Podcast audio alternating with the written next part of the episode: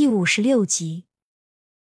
学习的时间总是过得飞快，高小佳感觉一天还没开始就结束了，晃晃学了一天的脑袋，然后看向一旁的苏梅梅，两人都是满脸疲惫，相伴回到宿舍，饭都没来得及吃。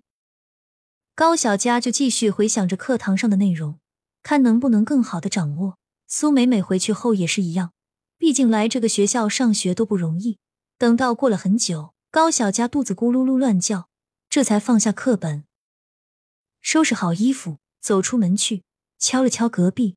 苏梅梅打开门，嘴里还叼着根红薯干，一看是高小佳，笑呵呵的说：“你可算来了，我都要饿死了，快，你赶紧先吃点垫垫。”苏梅梅递过红薯干，高小佳咬了几根，发现越吃越饿，拉着苏梅梅就往外走。这会儿天已经有些黑了。两人借着学校里的灯光来到食堂。这是高小佳第一次这么晚过来，只有一个窗口开着。他上前问道：“请问一下，现在还有饭吗？”微弱的灯光下出现一位年纪大的阿姨，颤颤巍巍，手抖的不行，一碗饭打下来就掉了一半。看到高小佳，甚是无语，尴尬的笑笑说道：“阿姨，您这再抖抖就没法吃了。”满头银发的阿姨抬起头，眯着眼睛瞅了瞅眼前的高小佳，又看了眼勺子里的饭，赶忙补起来几勺盛了过去。高小佳端起盘子，找个地方和苏梅梅一起坐了下来。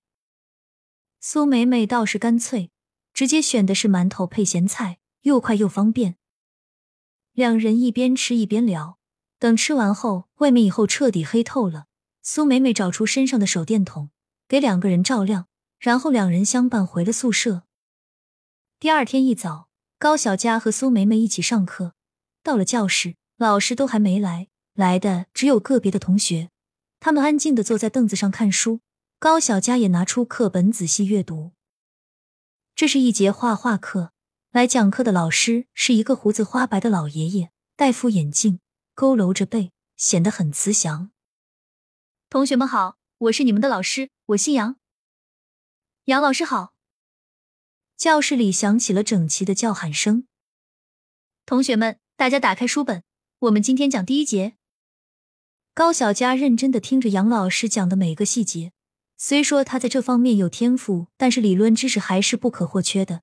之前一直经常饮用空间的泉水，现在他的记忆力变得十分好，看一遍就可以记住全部内容，并且对老师课上的知识做到举一反三。融会贯通，时间过得很快。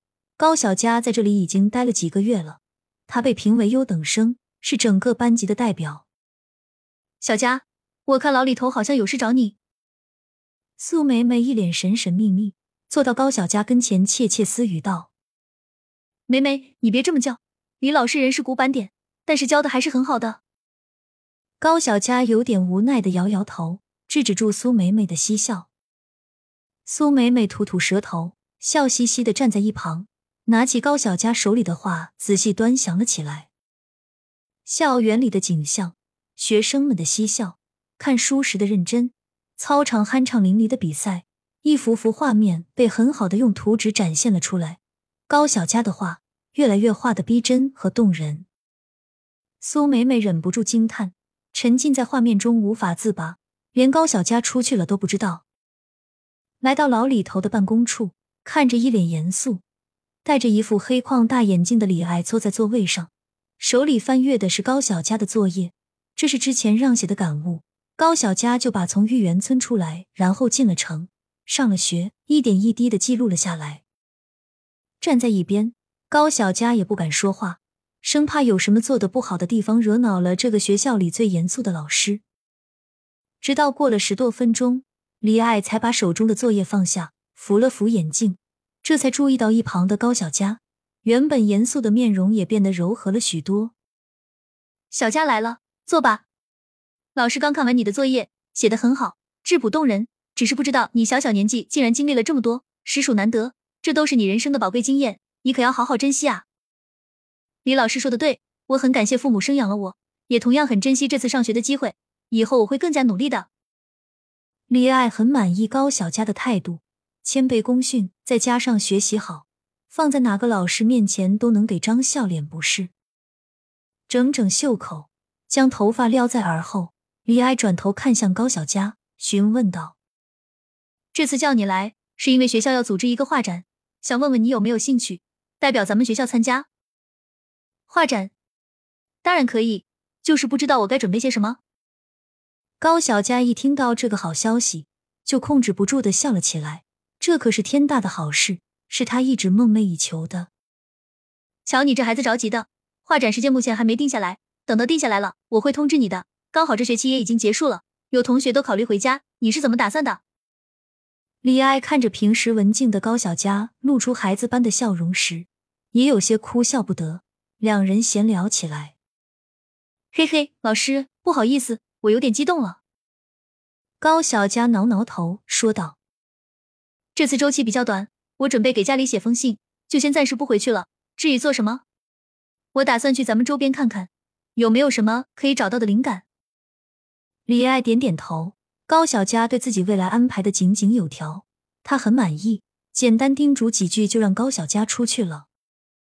一想到马上就可以准备心仪的画展，高小佳一路上都脸上带笑。回到座位上，嘴都合拢不住。苏梅梅一脸八卦的探过头来，好奇的询问道：“小佳，什么事情乐成这样？也让我开心开心吗？”“没什么大事，刚才李老师通知我，可以准备画展了。梅梅，我的梦想就要实现了。”高小佳抓住苏梅梅得手，一脸激动，眼睛红彤彤的。“真的吗？那可是大好事啊！说什么也要庆祝一下。”咱们等会儿去外面转转，买点吃的，开心开心。好，接下来的课，高小佳注意力异常集中，直到盼来了下课，好多学生都开始收拾东西准备回家，唯有高小佳和苏梅梅两人还在考虑去学校附近大吃一顿。两人相伴先回宿舍，高小佳从空间里取出之前留的钱以及卖猴头菇赚的，准备等会儿带苏梅梅出去好好逛逛。来学校几个月了都没有出去过，这次的机会可不能浪费。顺便考察一下哪里可以卖菜。他准备把空间里的菜和水果处理一下，收拾好，刚打开门就看到背着包的苏梅梅。高小佳疑惑的指了指：“梅梅，你这是？嗨，还不是准备等会儿跟你吃完我就回去了。票前几天我都买好了，是晚上的车，没事的。倒是你这一个人在这里可以吗？”不要太想我。苏梅梅挽着高小佳的胳膊，两个人有说有笑的下了楼。放心吧，请你还是可以的。既然你晚上的车，那么我们吃完，我送你过去再回去。也不管苏梅梅的不好意思，高小佳拉着她就出了学校。这是第一次来到学校外面，除了刚开始高小杰送她入校的那天以外，后面高小佳一直没有出去过。如今看到外面的街道。呼吸着四周的空气，感到整个人都格外放松。他们两人顺着学校来到小胡同，里面卖着各式各样的小玩物，还有小吃，做什么的都有。高小佳想到这会儿刚是开放初期，个体户到处都是。他观察下地形后，打算等苏梅梅走了，也来附近摆摊卖卖东西。正想着，耳边传来一声吆喝：“糖葫芦，冰糖葫芦，不甜不要钱。”高小佳瞅了眼一旁四处乱看的苏梅梅，买了一串冰糖葫芦给她。诺，给你的。苏梅梅有些惊讶，要知道这玩意不便宜，她有些不好意思，但是又控制不住对甜食的热爱，只好笑嘻嘻的道谢，然后邀请高小佳一起吃。高小佳倒不是很喜欢吃甜食，只调笑的说道：“你快吃吧，一会儿晚上还要坐车呢。”苏梅梅一看高小佳真的没有想吃的东西，拿起冰糖葫芦咔嚓就是一大口，那叫一个开心，饿的眼睛都眯成了一条缝。两个人边走边吃，一会儿功夫肚子就七八成饱了。高小佳买了些各式各样的糕点，准备回去晚上要是饿了可以吃，顺便分了一些给苏梅梅。